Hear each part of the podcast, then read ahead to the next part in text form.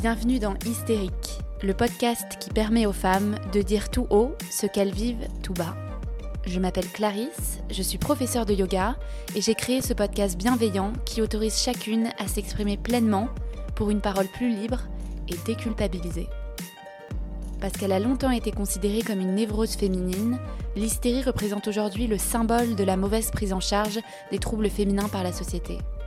Endométriose, fausse couche, ménopause, surcharge mentale. Dans chaque épisode, vous découvrirez l'histoire inspirante de femmes qui nous confient comment elles ont réussi à surmonter et à apprivoiser ce qui semblait faire d'elles des hystériques.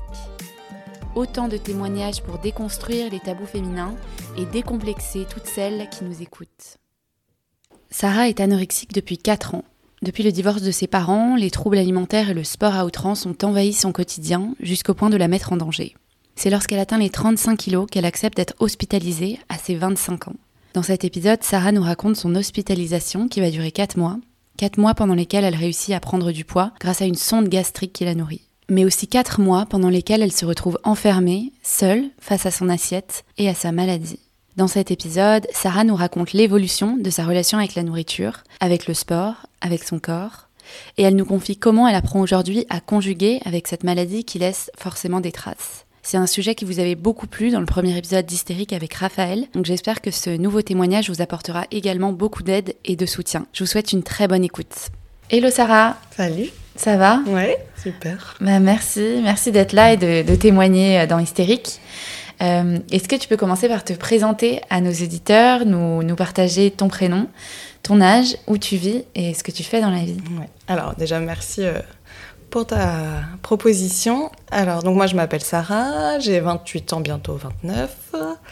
Je suis psychologue, je travaille à la fois à l'hôpital et à la fois en libéral euh, sur Paris depuis trois ans maintenant. Ok. Et, et je vis sur Paris. Trop bien. Et tu as une spécialité euh? Oui, alors je suis en train de me former en thérapie familiale et en systémie. Ok, systémie. Systémie, c'est le fait de considérer que l'individu, on peut pas le prendre sans son environnement proche. Amis, famille. Euh. Ok, ah oui, d'accord. Donc tu accompagnes beaucoup de, de familles euh. Dans mon boulot à l'hôpital, je vois que des familles. Et en libéral, un, peu de famille et un peu d'individuel. Ok, ça marche. Euh, T'as toujours voulu être psy? Alors, je voulais être psy au lycée, et puis on m'a dit que c'était très matheux. Moi, j'étais pas du tout matheuse. Matheux Ouais, parce qu'il y a des statistiques. Ah, d'accord, ok. Donc, j'ai laissé tomber parce que j'étais une élève un peu moyenne au lycée, et puis après, je m'y suis remise dans mes études. Et puis finalement, pas besoin d'être la plus matheuse du monde. Hein. Pas du tout. Ça va. Et alors, qu'est-ce qui te plaît dans, dans, ton métier? Euh, moi j'aime tout, j'aime le contact avec les gens, euh, l'impression d'être un peu utile, et puis euh, et la diversité euh, de ce que je rencontre quoi. Des personnes. on s'ennuie pas. Euh, ouais. Et en même temps, tu as du sens vrai, dans ce que tu fais. en même temps, je me dis, il faut quand même avoir une certaine. Il faut se préserver quand même quand on est psy aussi. Oui. Parce que tu dois en voir hein, tous les jours aussi des. Il faut être assez forte quand même. Oui, alors moi, je... c'est quelque chose qu'on me demande souvent. Et euh, finalement, pour l'instant, mais ça fait que trois ans, j'arrive bien à distinguer ma vie pro et perso, mais aussi parce qu'à l'hôpital, j'ai des super collègues avec qui on discute beaucoup. Donc je pense que je fais le vide au boulot et que quand j'arrive chez moi, c'est fini. Ouais, d'accord, tu coupes. Ouais. Non, mais c'est bien, c'est une force. Et alors, euh, tu m'as contacté pour parler de tes troubles alimentaires, parce que c'est vrai que j'avais mis une annonce sur Instagram, euh, parce que c'est un sujet que j'ai abordé dans le tout premier épisode de, de, ce podcast, et qui a énormément, énormément, énormément plu avec Raphaël. Euh, donc je me suis dit qu'il y avait un gros, une grosse demande, en fait, euh, derrière ce, ce sujet-là. Donc voilà, je, je, suis trop contente qu'on en reparle aujourd'hui. Peut-être que tu vas à nouveau aider euh, euh, toutes ces filles, et peut-être ces garçons aussi qui nous ont écoutés. Est-ce que tu te souviens à quel âge, toi, ça a commencé? Oui, moi j'avais 24 ans, donc j'étais plus une ado du tout. Euh, ça a commencé. Euh, j'ai dû faire une transition dans mes études et à partir de ce moment-là, euh, je, voilà, je me suis retrouvée toute seule. C'était un peu compliqué dans ma vie perso et donc je me suis réfugiée dans le sport d'abord. En fait. Ok, sport à outrance à 24 ans. Tu faisais quoi? Beaucoup de cardio? Je faisais du cardio, de la muscu, j'allais en salle de muscu. Euh, alors que j'étais pas très sportive euh, avant. Et, euh, et puis après, je me suis mise à. Je suis devenue végétarienne sur la nourriture. Et là, c'était la première restriction qui m'a permis, en fait, de. Enfin, m'a permis. Qui a permis à mon corps de se dire qu'il pouvait survivre à, à ça. Et donc à enchaîner après les restrictions, donc le sucre, matière grasse. Ouais, petit à petit, Ouais. tu supprimais des, des, des, des aliments dans ton alimentation. Juste pour constituer un petit peu, Mm. parce que toi, tu as une morphologie quand même assez fine. Mm. Tu, tu faisais combien, euh, tu pesais combien de kilos à 24 ans? Euh, à 24 ans, je faisais 52 kilos. Ouais, et je fais d'accord. 1m64. Ouais, ok. Donc, euh, Ok. Et donc, euh, ça se traduisait par du sport et- Ouais. Donc, euh, en fait, au départ, j'étais déjà mince et je me suis juste dit, je vais me mettre à, je vais me muscler et euh, et j'ai d'abord fait ouais, beaucoup de sport euh, toute seule, euh, en voyant que ça avait un impact euh, positif, en voyant mon corps changer et puis avec en après avec l'alimentation, c'est un peu le cercle vicieux qui a démarré quoi. Ouais, ça allait deux fois plus vite, quoi. Ouais. Et c'était quoi le, le rapport avec ton corps à cette, à cette époque-là? Et depuis, d'ailleurs, depuis ton Mm. adolescence, comment tu voyais ton corps euh, Alors, ado, j'étais, je dirais pas bien dans mes baskets, mais, euh, mais j'étais fine. J'ai- Je suis une de- des premières de mes copines à avoir eu de la poitrine, donc euh, c'était un peu stylé. Euh, euh, dans la petite vingtaine, ça allait. Ouais, Je, voilà, j'ai- plutôt bon rapport. Ouais, quoi. Tu plutôt bon bien avec lui. Ouais. Avec la nourriture, aucun souci. Ouais, c'est ça. Euh, un peu de sport euh, avec des vidéos YouTube, euh, ouais. comme toute adolescente qui se respecte. Ouais. Et puis voilà, quoi. Ouais, ok. Et à partir de 24 ans, là, t'as commencé à perdre du poids. Ouais. Et là, t'as as changé un peu de relation avec lui. Mm. Tu tu t'es senti peut-être mieux? Oui, en fait, j'avais l'impression de le trouver plus joli. J'avais l'impression que les autres me renvoyaient qu'il était mieux aussi, que j'étais musclée, que je m'affinais, que je répondais un peu aux standards de beauté euh, de certains membres de ma famille aussi. Donc ça, ça a pas mal euh, appuyé le truc. Et puis, euh, et puis moi, je me suis pas du tout vue maigrir par contre. Pourtant, j'ai maigri assez rapidement et je voyais juste, ouais. Ouais, c'est ça qui est dingue en fait, c'est que les gens t'encouragent aussi à perdre pas mal de poids sans le vouloir. Hein. C'est vrai qu'on a beaucoup de remarques. Ah, t'as maigri, t'es Ouais. plus jolie, ton visage s'est C'est affiné. Et toi, ça t'encourage en fait Mm. à, à continuer. euh, Ouais. Et... Bah, par exemple, moi j'ai des, des joues et euh, que j'ai mes moyens, ça pour le coup, et donc j'ai un peu perdu mes joues et, euh, et ça on me l'a dit. Donc moi Mm. ça, a- ça a renforcé en fait finalement. Ouais, ouais, et ça t'a encouragé. aussi. Mm. Et euh, t'as un exemple de remarque euh, ouais, qu'on t'a qu'on t'a fait qui t'a qui t'a marqué et peut-être qui t'a amené à développer aussi d'autres troubles. Oui, on, ouais, ouais. Bah, me dire par exemple euh, que ça se voyait que j'étais musclée et en forme Ouais, ouais, ouais, et que t'avais l'air. euh, et que j'avais l'air euh, rayonnante aussi. Ouais, ouais. Ok, je vois très bien. Et alors à ce moment-là, c'était quoi ton rapport avec la nourriture? Est-ce que tu te sentais frustrée? Non, alors moi je- au tout début pas du tout. J'avais juste l'impression de super bien gérer. Ouais, et d'être euh, exactement dans là où on m'attendait. Euh, par exemple, sur Instagram, je suivais tous les comptes Elsie, machin, et, euh, et je faisais tu exactement cochais ça. les cases, ouais. quoi. Je Ouais. faisais des gâteaux au chocolat avec de la compote de pommes ou euh, de la courgette. Enfin, je cochais toutes les cases que je pensais qu'on attendait de moi. Ouais, d'accord. Et en fait, ce qui est dingue, c'est que c'est arrivé dans une période de ta vie où, pas instable, mais où, Mm. tu te sentais un petit peu euh, déstabilisée. Ouais. Et c'était comme un contrôle que tu as voulu reprendre. euh, Oui, c'est ça. ça en fait, ça m'a permis de contrôler ça, et puis euh, ça, me, ça me rassurait, et puis ça m'a permis de- d'effacer toutes mes autres émotions aussi. hein. Ah Parce ouais. que, en fait, vu que tu as faim, bah, tu, ça prend toute la place, parce que quand tu as faim, t'es pas très bien, et donc tu peux pas trop réfléchir à ton avenir euh, qui est moyen, euh, ton absence de petits copains. Ouais. ça anesthésie un peu, en Mais fait. donc, comment tu gères cette faim? C'est ça que je me demande. Comment, comment Mm. les filles qui ont ces troubles gèrent ce, ce manque, quoi? Qui est primaire Ouais. euh, plus plus.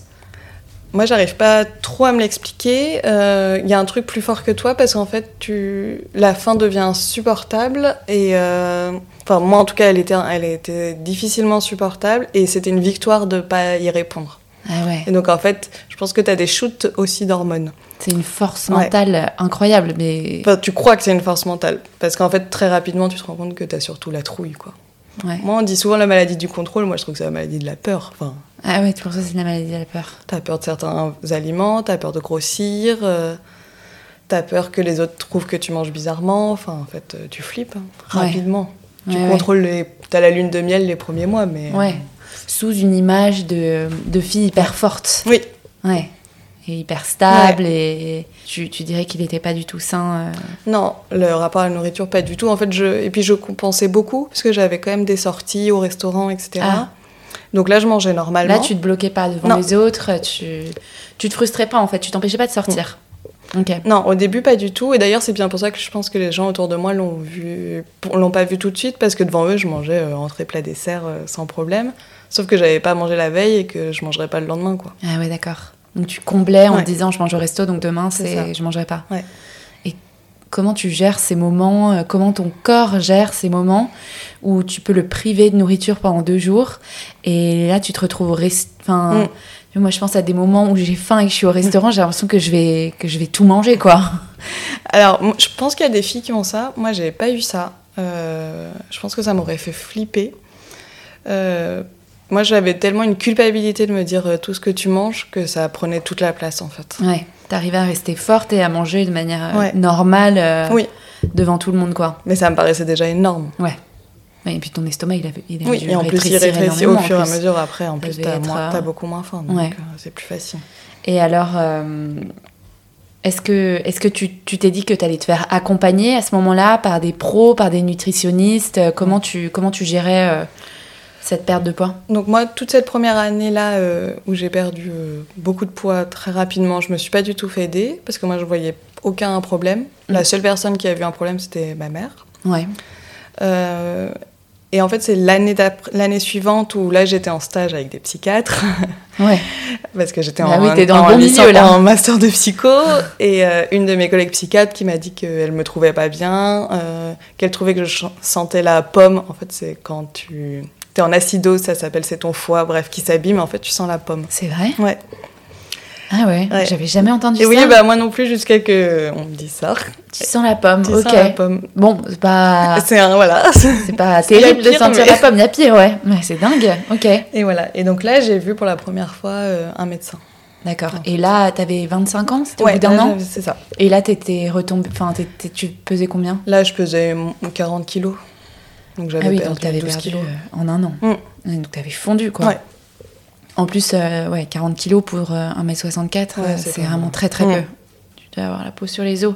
Et alors, euh, pour qu'on réalise bien, Mm. est-ce que tu peux nous, nous donner une journée bah, typique dans ton assiette? Tu sais, c'est un peu ce qu'on voit sur Instagram. C'est drôle ce que tu dis, que tu suivais ces filles-là, ces, ces recettes et tout, c'est What I Eat in a Day, tu sais.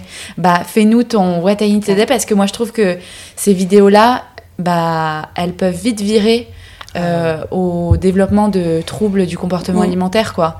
Tu vois des filles euh, qui pèsent euh, Mm. 40 kilos, qui mangent je sais pas un acai bowl le matin, deux tartines le midi et du saumon le soir et Ouais. Ah bah moi avec le recul, je me dis que Instagram c'est à double tranchant, mais tu peux tu peux développer tous les troubles alimentaires du monde. hein. ah ouais c'est clair. Ah c'est hallucinant. et toi tu tu te bah tu t'en inspires. tu t'inspirais beaucoup à ce euh, moment-là. mm. C'est quand même un signe aussi que le sport aussi il est hyper Oui, présent sur ça. Instagram. Donc, euh, donc voilà, dis-nous un petit peu comment tu. C'était quoi ton régime euh, à 25 ans? Euh, donc moi je faisais un porridge le matin avec très peu de flocons d'avoine, de l'eau, et puis voilà. Et parfois un yaourt si j'avais faim. Pas de fruits, pas de. Non. Ok. Après j'ai rapidement fait le jeûne, jeûne intermittent. Ouais. Donc j'ai enlevé le petit T'as enlevé déjeuner. le petit déj, ouais. Euh, le midi, je mangeais juste un plat, euh, donc sans viande, donc euh, un peu de féculents et des, beaucoup de légumes, Ouais. vraiment beaucoup de légumes, des crudités, ça remplit, sans matière grasse, même pas de la, du vinaigre, Ah ouais, d'accord. Cru, cru, Ouais. sec. et plein d'épices, parce que sinon, euh, Ok. comme ça, tu dis quand même à ton corps que tu manges. Ouais. Une pomme, et le soir, je mangeais de la soupe et du pain, et là, c'était le plaisir ultime, c'était le pain et un carré de chocolat. Ouais, d'accord. Ok. Et le pain, euh, c'était un petit Ouais, bout de pain, je quoi. sais pas pourquoi le pain, je Bah me ouais, tu l'as- euh, tu l'as gardé. Je l'ai gardé. Ok. Bon, alors tu mangeais quand même à tous les repas. Ouais. Donc tu t'es gardé. Sauf euh, le petit-déj. Sauf le petit déj, Ouais. ouais, ouais. Mais bon, très peu quoi. Ouais. Tout est dans les quantités Oui, en fait, c'est euh, et c'était Mm. c'était rien. Et, euh, et donc, qu'est-ce que te dit le, le médecin que tu vas voir à 25 ans? Alors, c'est très difficile. Moi, j'arrive en me disant que j'ai sûrement un petit problème avec la nourriture, que je compense un peu trop Tu et que j'ai un peu trop maigri. Ouais, à ce moment-là, je m'en doutais parce que parce que ma mère me le rabâche depuis un an et que je m'entends bien avec elle. Donc, je- même si à ce moment-là, je me fâche, je me dis qu'elle doit quand même avoir raison. Mais pas du tout l'anorexie. hein. Ouais. Euh, et en fait, j'arrive, je parle cinq minutes, elle me dit oui, donc vous êtes anorexique et il faut vous hospitaliser. Oula, ah oui. C'est. Donc là, c'est le choc. Bah ouais, Ouais. c'est un peu brutal quand même. Ouais, franchement, euh, enfin moi je m'effondre. Ouais. Euh, je me dis qu'elle va pas me laisser repartir. En fait, on dit que vous êtes malade. Ouais. Et c'est hyper dur à entendre quand même. Même l'hospitalisation, c'est. Oui, en plus, euh, Tu t'attends pas à être. Non. euh, Ok. Et donc, comment tu, comment tu gères ça? Euh, donc je pars le plus vite possible. Euh, J'appelle ma mère qui tombe pas du tout des nues. Ouais. Ça a peut-être même dû la rassurer, en oui, fait, que je tu pense sois prise en charge. dit, euh, ouais. Ok. Et donc je décide de retourner voir cette psychiatre avec ma mère. Euh, ça s'est très, ça s'est pas très bien passé avec cette psychiatre. euh, Ça matchait pas. Ça matchait pas. Elle, elle me parlait que d'hospitalisation. Moi, je voulais pas. Je voulais finir mes études. Je voulais essayer euh, euh, ce qu'on appelle en ambulatoire. Je voulais essayer chez moi de faire quelque chose d'abord. Euh, donc, je l'ai vu quelques fois. Après, j'ai trouvé en libéral un psycho- une psychologue euh, spécialisée dans les troubles alimentaires et une diététicienne. Ouais. Mais tout ça, c'est pareil. C'est moi qui ai dû trouver. Ouais. Elle, elle me disait qu'elle connaissait personne alors qu'elle travaille. euh, Ah ouais, parce qu'elle voulait absolument que tu ailles Ouais. à l'hôpital. Ok, Voilà, donc je mets ça en place à côté en fait. d'accord. Et tu vois une nutritionniste? Ouais. Et alors, qu'est-ce qu'elle. euh, Donc la première c'est la cata, c'est-à-dire que je- dès que je la vois, euh, il faut que je monte sur la balance euh, et ça va pas parce que j'ai maigri, donc j'ai l'impression d'être une petite fille euh, punie. Donc je change de nutritionniste, là ça se passe mieux. Ouais. Là je reprends un petit peu de poids, je me stabilise un peu en fait. Ouais. Déjà j'en perds plus, j'en reprends un peu, ça stabilise, il y a des- les angoisses qui baissent. Et là arrive le confinement. Aïe, ouais. ouais. Et là, euh, bah, je vois plus personne en fait. Ouais. Ni ma psy, que je voyais une fois par semaine, ni ma nutritionniste. Et là, t'es toute seule chez toi ou t'es chez tes Donc je parents suis chez ma mère, Ah, avec mon frère et ma Ouais. soeur. Ouais. Ok, bon, t'es pas toute seule. Non. Je pense qu'eux, ils ont vécu, euh, en tout cas ma mère, eux, ils- mon frère et ma soeur sont plus petits, mais ma mère, je pense que ça a été l'enfer pour elle. Parce que je pense qu'elle m'a vu dépérir et que, Ouais. et que moi j'étais un mur en fait. J'étais inaccessible à la conversation euh, Elle sur ça. était face à ta, Mm. à ta maladie, en fait. Elle Ouais. la vivait avec toi. Ouais. euh, et à ce, à ce moment-là, pendant le confinement, euh, qu'est-ce qui se passe? Donc je repère beaucoup de poids, euh, je me remets à faire plein de sport, euh, à contrôler tout ce que je mange et je me mets à faire beaucoup beaucoup de cuisine pour les autres aussi, Ah oui, pour ma ouais. famille. Ça, c'est vrai que j'ai Ouais. remarqué ça chez les gens euh, qui ont un, un trouble. euh, ils cuisinent énormément, Ouais. en fait, comme si ça, Bah en fait déjà ça, ça assouvissait un, ça. un besoin de Ouais. Voir les autres manger, ça. en fait. ça. Ouais, tu vois les autres manger, t'es imp- moi je me rappelle être impressionnée en me disant mais ils prennent pas de poids avec tout ce qu'ils mangent. Ouais. Euh, C'est par procuration. Ouais, en fait. tu manges par procuration. C'est terrible. Mm. Mais c'est vrai que c'est dur en fait le confinement parce que euh, t'es vraiment face à ton placard en fait Mm. et t'as deux choix quand t'as des troubles alimentaires, c'est soit euh, passer ta journée à manger, Ouais. soit au contraire te dire là je suis Mm. enfermée chez moi donc euh, il faut ça. surtout pas que je craque Ouais. et donc finalement réduire encore plus Ouais. euh, parce que t'as pas de rythme en fait c'est compliqué surtout que t'étais étudiante t'avais pas de travail euh, Je finissais. euh, En plus, je devais finir mes. J'avais des mémoires à faire, donc j'avais du boulot. Et, et puis, vu que tu plus de rythme, c'est ce que tu dis, et ben, par exemple, moi, j'ai décalé tous mes repas. Donc, je prenais un petit déj à midi, un, déjeuner à 16h et un mini dîner à 20 23h. ouais Et tu peux tout contrôler comme ça. enfin, Bah ouais. et donc ton rapport avec ta mère euh, était hyper euh, Alors, elle, m'a, elle a été chouette, euh, elle m'a rien dit, elle faisait un peu attention. Et elle essayait de temps en temps de me proposer voilà, de, de me faire des repas, mais moi j'étais contre. ouais Parce Ouais. que pour moi, il n'y avait pas tant de problèmes que ça en fait. Et donc, t'as complètement arrêté, nutritionniste, t'as rien fait en visio, à distance? J'ai eu deux ou trois appels en visio, en visio et ma psy un peu au téléphone. C'est pas vraiment Mais pareil. c'est pas pareil, hein. Bah ouais, Mm. t'es toute seule en fait, Ouais. euh, globalement. Bah oui, c'est ça. Et, euh, et alors, donc, t'as perdu du poids? Ouais, donc j'ai reperdu. Et puis à ce moment-là, je sortais à peine du déni de la maladie. Donc en fait, j'ai pu y replonger. euh, Ouais, tout- très vite. re dans tes travers. euh, Ok. Euh, donc fin du confinement, euh, là, ça se passe normalement. Je revois tout ma nutritionniste qui me dit que j'ai vraiment trop maigri et je prends contact avec une psychiatre spécialisée dans les troubles alimentaires euh, qui travaille donc à Villejuif, à l'hôpital Paul Brousse, et j'ai un premier entretien en visio, juste à la fin du confinement, pour un hôpital de jour. D'accord. Donc un hôpital de jour, euh, comment L'hôpital de jour, donc en fait c'est censé, euh, tu vas une ou deux fois par semaine. Es... Moi je le visualisais comme ça, tu vois ton psychiatre, une diététicienne, tu as des activités psychocorporelles. Euh. Et ce rendez-vous je l'avais pris trois mois avant parce qu'il y a un délai, un délai d'attente.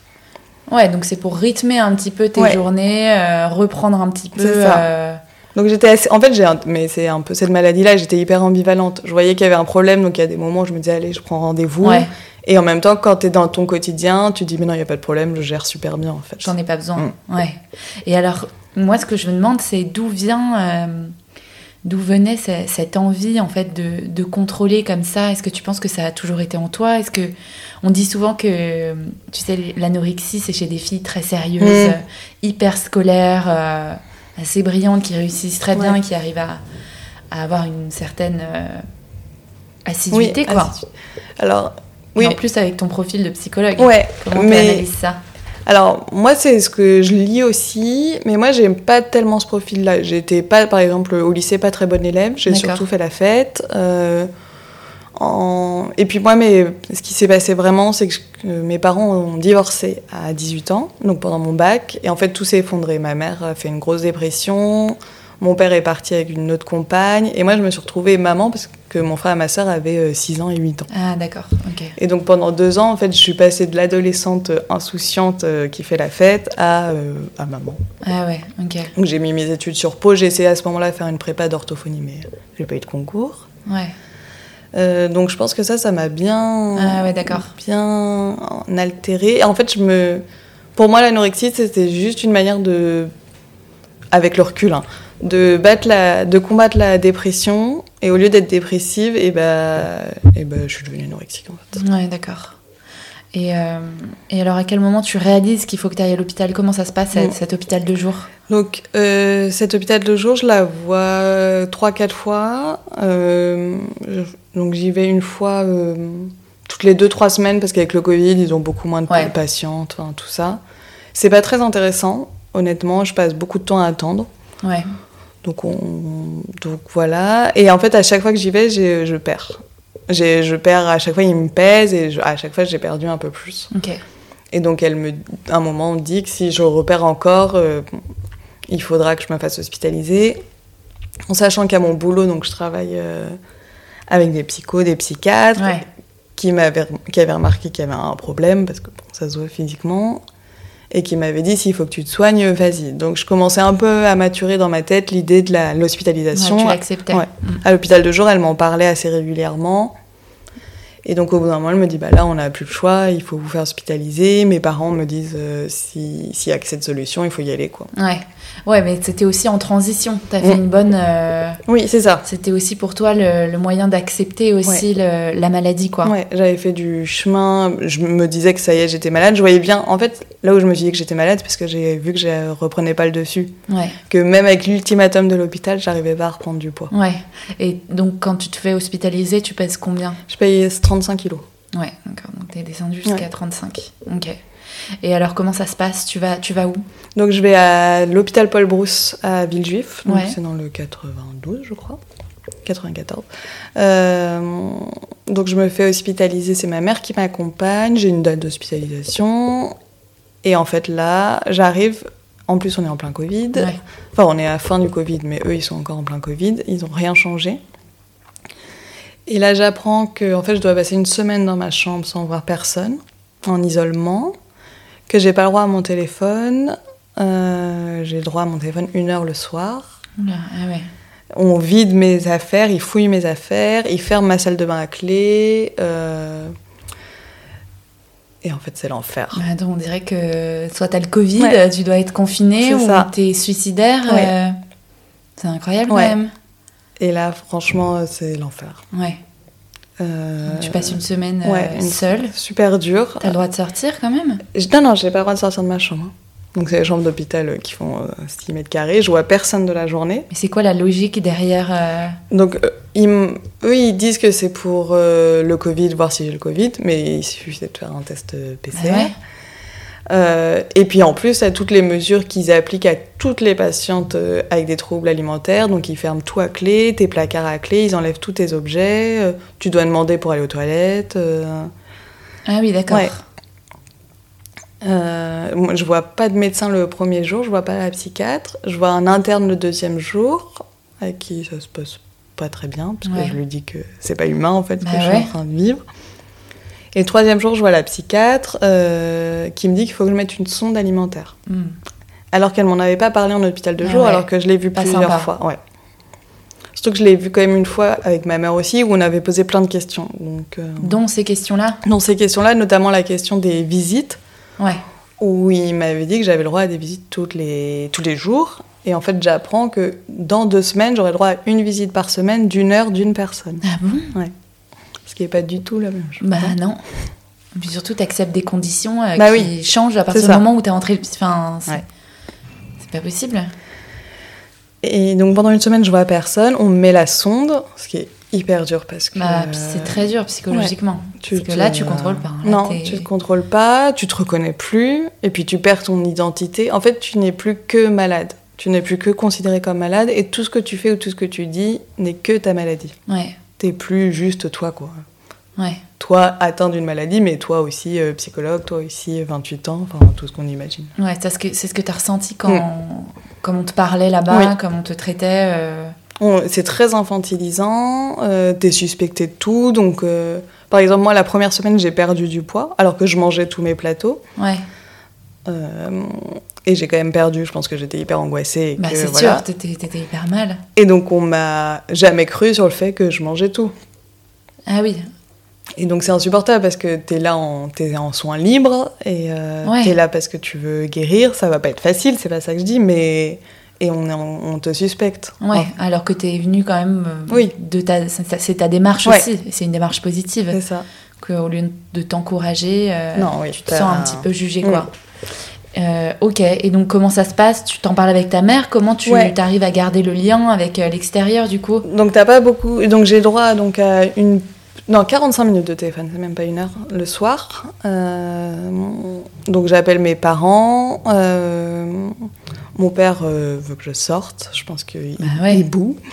ma mère me demande si j'arrive à tenir au moins juste pour pallier le seuil de danger vital, parce qu'elle elle est très inquiète que je fasse une crise cardiaque. quoi. C'est quand même le gros risque de l'anorexie. Euh, donc je me dis que je vais essayer de tenir au moins jusqu'à sortir de cette chambre et voir euh, ce qu'il y a à l'extérieur. Ouais. Donc au bout d'une de 10 jours, je sors. J'ai un PCR négatif, donc je sors.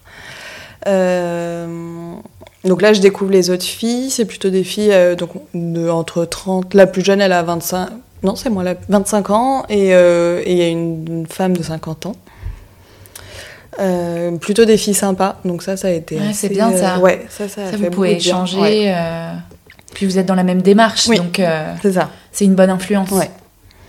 Après, tout est contrôlé. Par exemple, les repas, on mange seul à table, face au mur. on n'a pas le droit de parler. Il y a quatre soignants, infirmières en face de toi qui te regardent en train de manger. Ah ouais. Tu dois mettre une heure pour manger. C'est très long, une heure. Pour bah manger. pourquoi une heure? Parce qu'il faut pas euh, manger trop vite. Ok. Sauf qu'en fait, euh, moi par exemple, j'avais pas du tout de toc pour manger, je mangeais normalement. Et depuis, et eh ben, je, depuis, j'ai pas encore perdu ça, je me suis mise à bah, découper mille fois ma viande parce qu'une heure, euh, il faut bien s'occuper. Donc, ah ouais, donc ça a développé des tocs aussi chez toi. Mmh. D'accord, c'est quand même pas non. la meilleure psychologie dans cet hôpital. Franchement, non. Ils sont pas encore. il faudrait que tu ouvres ton propre ton propre centre là. Et puis après, c'est vraiment des trucs archaïques. Donc, euh, il y a quelques entretiens familiaux, entre guillemets, euh, avec mon père et ma mère au téléphone, parce qu'ils veulent pas les voir. Euh, en fait, tout est la faute de mes parents, et mes parents n'ont rien vu. donc, on n'avance pas beaucoup. Bah ouais, surtout, on s'en fiche de. Moi, je réclame de voir la psychomotricienne parce que je sens que corporellement, c'est pas facile. Je la vois qu'au bout d'un mois et demi. Ouais. Ah, donc t'es resté, t'es resté longtemps. Ouais, euh. je suis restée 4 mois. Ah d'accord, ok. Ouais, c'est beaucoup. Finalement, t'as as tenu euh, longtemps. Ouais. là-bas. 4 mois, euh, 4 mois, ça, c'est très long. Ah bah ouais. Quand on fait rien, en fait, on fait Ouais, rien tu tes fais journées. rien. Tu fais rien tes journées. T'as une heure de. Enfin, non, au début, t'as rien du tout. Non, t'as rien en fait. Ouais. T'as rien, et quand t'as un certain IMC, IMC 16, je crois, mais bon, ça arrive pas tout de suite, euh, t'as une heure de yoga une fois par semaine. Ok.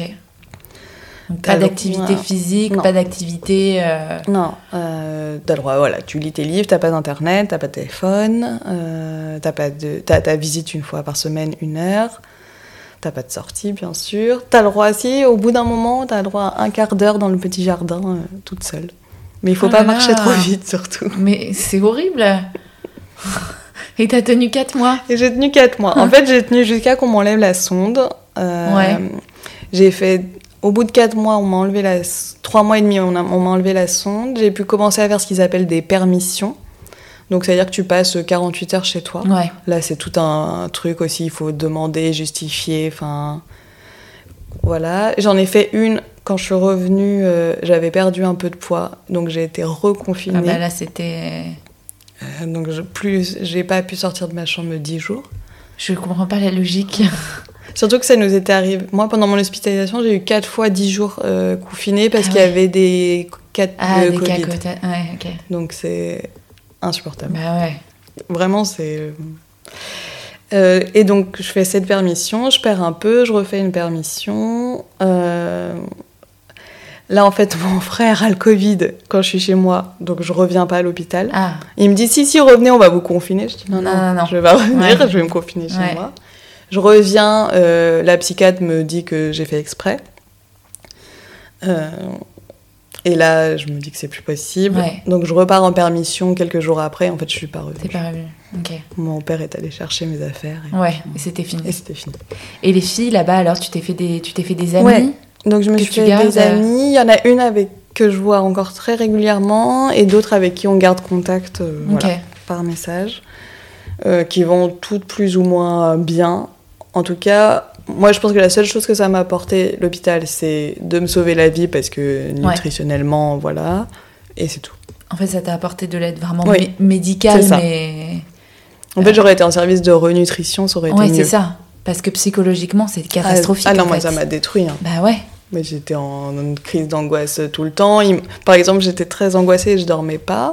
Et donc j'ai eu des, des médocs. Ah ouais. C'est une logique mais- à toute épreuve. Tu te Ouais. retrouves à l'hôpital avec euh, des anxiolytiques. Ouais, d'accord. Donc tu viens déjà pour une maladie euh, et on te soigne Mm. euh, par des antidépresseurs, quoi. Ok. Bon, c'est quand même. euh, Ouais, c'était. Ouais, vraiment très violent. Très violent sur ton humanité en fait. Ouais. Et comment toi, t'aurais aimé, avec du recul, qu'on t'aide? Comment on peut aider bah, des jeunes filles qui viennent avec euh, cette, cette démarche positive de, de s'en sortir Ouais. Il faut un accompagnement beaucoup plus, beaucoup plus psychologique déjà. Je pense, je pense qu'il faut déjà il faut sortir de la posture. Je pense que on est coupable et qu'on va essayer de cacher des choses. Euh, Parce que, enfin, ça- on est toutes différentes, mais en tout cas, moi, j'étais pas du tout dans cette démarche-là. Je pense qu'il faut un meilleur accompagnement au niveau corporel. Ouais. Parce que, par exemple, on tout d'un coup, tu as plus le droit de faire aucune activité physique alors que tu en faisais 2-3 heures par jour. Et l'être humain, il a besoin d'un juste milieu. Il a quand même besoin de marcher un peu tous les jours. Enfin, moi, Bah je oui, passer des mois sûr. sans faire un pas dehors. quoi. Ouais. Non, mais c'est ça. Et surtout que moi, j'avais lu aussi que même quand on souffre d'anorexie, euh, on doit pas du tout s'arrêter de bouger, quoi. Non, Au non, contraire, il faut continuer à avoir une activité. Faut... enfin, sinon, ton corps. euh, Bah, il- déjà, ton corps change beaucoup parce que tu prends un kilo par semaine, donc euh, ça va assez vite. Et si en plus tu bouges plus, tu les prends un peu bizarrement, euh, puis tu te reconnectes pas, quoi. Ouais, ouais. Puis en- pendant, enfin moi ça a duré trois ans avant de me faire hospitaliser, deux trois ans. T'es complètement, euh, comment dire, éloigné de tes sensations corporelles. Tu sais plus quand t'as faim, tu sais plus quand t'es fatigué. bien sûr, t'es déconnecté Et donc c'est sur ça qu'il faut retravailler. Mm. Absolument. Ouais. Tu rentres chez toi? Oui. Et alors, à quel moment et comment, euh, si ça s'est produit, tu Mm. t'es remise à, à manger normalement À retrouver un petit peu, parce que là, t'as repris du poids? Ouais. Donc euh, je sors à 50 kilos. Ah, ok. Ouais, enfin Ah à 48 ouais. kilos et, je, et chez moi je reprends les 2 kilos qui me manquent. Ah oui, donc euh, quasiment euh, 15 Ouais. kilos euh, en 4 mois, quoi. Ouais. Ok. Donc euh, au départ, ça se passe super bien. Ce qui est fou, par contre, c'est que toutes mes angoisses sur l'alimentation ont disparu. En fait, je voulais tellement sortir de cet hôpital. Finalement, c'était ça l'objectif. C'était le seul objectif. Donc on arrive, au début, chez moi, ça se passe super bien. Je suis le plan alimentaire qu'ils m'ont donné euh, à l'hôpital, puisque j'avais une diététicienne. Pareil, pareil euh, après j'arrête de parler de l'hôpital, mais la diététicienne, elle m'a donné plein de règles diététiques. Ah bah oui, bah, Alors donner des règles à les anorexiques, euh, c'est vraiment l'idée du siècle. Bah, c'est comment replonger dans tes travers et quelles règles elle te donnait par exemple Donc par exemple, pas plus d'une viennoiserie par semaine, une pâtisserie par semaine. Mmh, non mais en fait je comprends leur logique en se disant que ils entrent un petit peu dans ta tu vois, dans, dans ton mode de réflexion. Donc ils doivent se dire, bon, elle, elle va me faire confiance, mm. je sais pas, hein, mais je trouve ça ridicule. Sauf qu'après, toi, tu t'accroches à ça. Bah ouais. Et puis si eux commencent à te mettre des règles, alors que toi déjà tu t'en mets euh, toute, toute, toute, ta journée. Toi tu sais très bien les inventer les règles ah Oui voilà c'est ça. Donc, euh, si les autres hein. viennent te les rajouter, euh, je vois pas comment tu t'en sors quoi. donc bon, donc voilà, donc au début ça se passe bien. J'avais pris contact juste avant de sortir avec un médecin nutritionniste spécialisé. Et, je continue à voir ma psychologue qui était la seule euh, en fait, que j'ai continué à avoir au téléphone pendant mon hospitalisation. Qui m'a aussi un peu sauvé la vie. Ouais. Euh, et donc je vois ce médecin avec qui j'ai un très bon contact. Euh, donc au début mon poids ça marche bien, l'alimentation c'est plus un problème, ça stabilise. J'ai toujours peur. En fait, la grande, moi, ma grande peur, c'est que je prenne du poids et que ça ne s'arrête plus. Ça me hante. Donc, euh, je préfère baisser au cas où. En fait, je préviens plutôt que je guéris. D'accord. Euh, donc, au début, ça va. Et puis, après, j'ai. C'est un peu des montagnes russes. Quoi. Il y a des moments où j'ai reperdu un peu trop, des moments où je me stabilise. Et ton rapport à la nourriture, là, il est comment? Est-ce que c'est obsessionnel? Non, alors il est plus du tout obsessionnel comme avant. Ok, c'est déjà, c'est déjà ça de gagner. Ouais, ouais, ouais. J'ai plus du tout, euh, j'ai plus de phobie alimentaire, je mange de tout, je suis plus végétarienne, je remange du beurre, de l'huile, du sucre. Euh, j'ai plus, je pense plus à la nourriture toute la journée parce que quand tu es malade, bah, bien tu sûr. penses. Euh, je me couchais en pensant à mon petit déj que je prendrais pas. même avec mes, en consultation avec des patients, je pensais à mon repas que je mangerais pas. Enfin c'est l'enfer. T'as plus de vie en fait. Hein. Bah ouais, ouais, non, mais c'est clair. Tu te, tu te résumes à ah ça. Ouais, en fait. Tu n'as plus que ça en tête, ça et ton sport. Mais c'est normal parce mm. que manger, c'est tellement un. C'est en haut de la pyramide, quoi, t'as besoin. Donc, euh, si c'est pas comblé, ça, euh, ton cerveau, il est mono, ah monothème, quoi, monosujet. Ouais. Et, et puis, tout, est en... tout devient une énorme angoisse. C'est-à-dire que tu dois sortir avec des amis, je ne pensais qu'à l'angoisse que ça provoquait. Donc, en fait, je me, suis, je me reconnaissais plus. Donc, ça, ça s'est calmé. Actuellement, là, aujourd'hui, euh, ça va beaucoup mieux. Je garde des, angoisses de, trop, de prendre trop de poids et de grossir. Ouais. Euh, ça, ça reste alors que je dois en reprendre. Donc, c'est paradoxal. Euh, mes parents m'aident beaucoup euh, T'es soutenue Ouais, je suis vraiment soutenue. Euh, j'ai accepté des choses que, qui étaient impossibles avant, par exemple, euh, qu'on me fasse mes repas. Ok. Donc ça, je, voilà, je, je, lâche le contrôle, on va dire. Et puis je suis partie vivre toute seule aussi, enfin en colocation. Ok. Ça, ça a changé beaucoup de choses. À Paris Ouais. D'accord. Et tu travailles, t'as un rythme C'est ça. J'ai un rythme, j'ai une vie de jeune femme en fait. Ouais, ouais, ouais. Et alors aujourd'hui, t'arrives à sortir, t'arrives à aller au restaurant, tu t'arrives à ne pas culpabiliser? Alors la culpabilité, elle, elle est variable. Et ce, que, ce dont je me suis rendu compte là, en faisant un peu une vague, en reperdant et en reprenant, c'est que plus tu perds du, je perds du poids, plus les symptômes me reviennent. Ah ouais, parce qu'il y, y, a un risque de retomber mm. dans tes anciens travers, ouais, c'est ça. Comment tu gères ça mm. Bah, maintenant, je les vois tout de suite venir et donc je demande de l'aide en fait. Ouais, tu, tu vois tout de suite l'alerte rouge euh, et tu t'appelles à l'aide quoi. Bah, c'est bien. Hein, je, tu, tu, sens le cercle vicieux qui peut revenir euh, rapidement. Alors, j'ai un peu perdu espoir, mais peut-être que je me trompe sur le fait qu'un jour ça se guérit complètement, que c'est plus du tout un danger. Ouais, c'est ce que j'allais te demander. Est-ce que t'en guéris euh, complètement? On m'a dit que oui. Ouais. Moi, je me dis que c'est déjà j'arrive à vivre plus tranquillement et avec ça, ça sera déjà euh, beaucoup mieux. Quoi. Ouais. Et comment tu te préserves alors aujourd'hui de bah justement, on en parlait d'Instagram, de, tout ce Mm. qu'on peut nous renvoyer comme image euh, sur le sport, sur l'alimentation, euh, un peu l'orthorexie, quoi. Oui, le fait ça. de manger Mm. hyper sainement et qui, en fait, euh, peut complètement mener à des, à des troubles alimentaires euh, sérieux, quoi. Bah, Instagram, j'ai supprimé tous les comptes euh, dangereux, et- enfin que moi je considère euh, avec des recettes, des trucs allégés, des conseils nutritionnels, même s'ils sont bons en fait. Et puis j'ai ajouté des conseils, des, des Instagram de personnes qui font l'alimentation intuitive par exemple. Ça, je trouve que c'est assez chouette. Après, autour de moi, c'est difficile parce que bah, les conversations euh, post, euh, pré-été euh, sur les régimes, c'est partout, tout le temps Ouais. sur le faire, faire, du sport régulièrement, même dans ma famille. Enfin, c'est quelque chose qui est dans notre société en Bah permanence. en ouais, c'est ça. Ouais, ouais. Puis c'est une image aussi que tu dois Ouais. avoir euh, pour répondre aux standards. C'est ça. Et en fait, c'est dangereux pour toi. Ouais. Donc j'essaye d'en parler, j'essaye de le dire. Après, moi, c'est pas trop dans ma personnalité de dire ce qui me fait du mal. Donc ça, c'est un vrai apprentissage aussi. Ouais. Je pense que ça fait aussi partie de la maladie, pour le coup. D'apprendre à Enfin, parler. Ça fait partie des personnalités, je pense, qui peuvent amener à cette maladie, c'est de faire plutôt passer euh, les besoins des autres avant les siens. Quoi. Ouais, ouais. Et de tout garder pour Mm. soi. euh, Ouais, je vois. Et alors, ton rapport, euh, le rapport à ton corps aujourd'hui? Euh, alors, quand j'étais à un bon poids, ça c'était beaucoup mieux. Euh, et donc, c'est ce que je disais, bizarrement, quand j'ai reperdu, euh, c'est devenu plus compliqué. Euh, parce qu'en fait, plus je perds, plus je me trouve en. Ouais. Plus je trouve que ça va pas. Mais par contre, je me dis que je suis plus prête à sacrifier ma vie euh, pour euh, m'accepter corporellement. quoi. Ouais, ouais.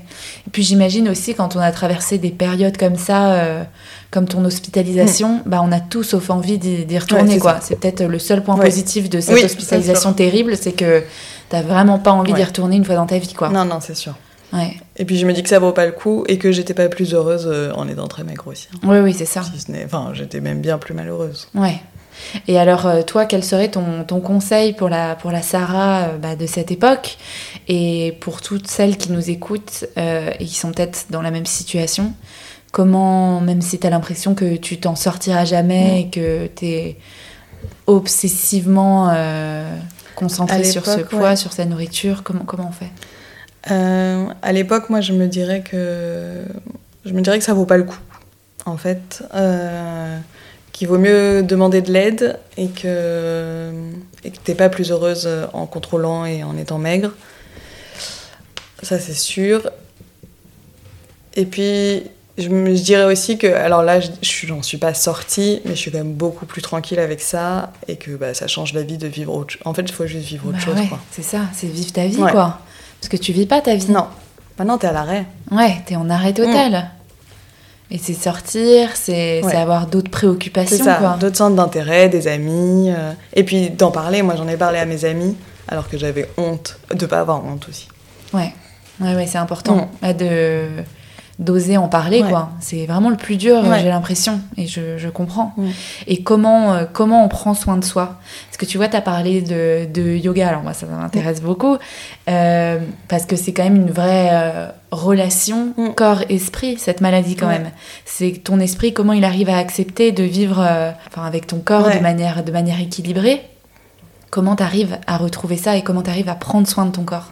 Alors moi je trouve que c'est par le mouvement. Alors euh, la limite entre l'hyperactivité et tout ça, mais bon, quand tu travailles ça avec toi-même et en psychothérapie, tu vois, enfin moi je vois bien euh, quand est-ce que je fais du sport pour faire du sport et quand est-ce que je fais du sport parce que j'en- ai besoin pour moi. Ouais.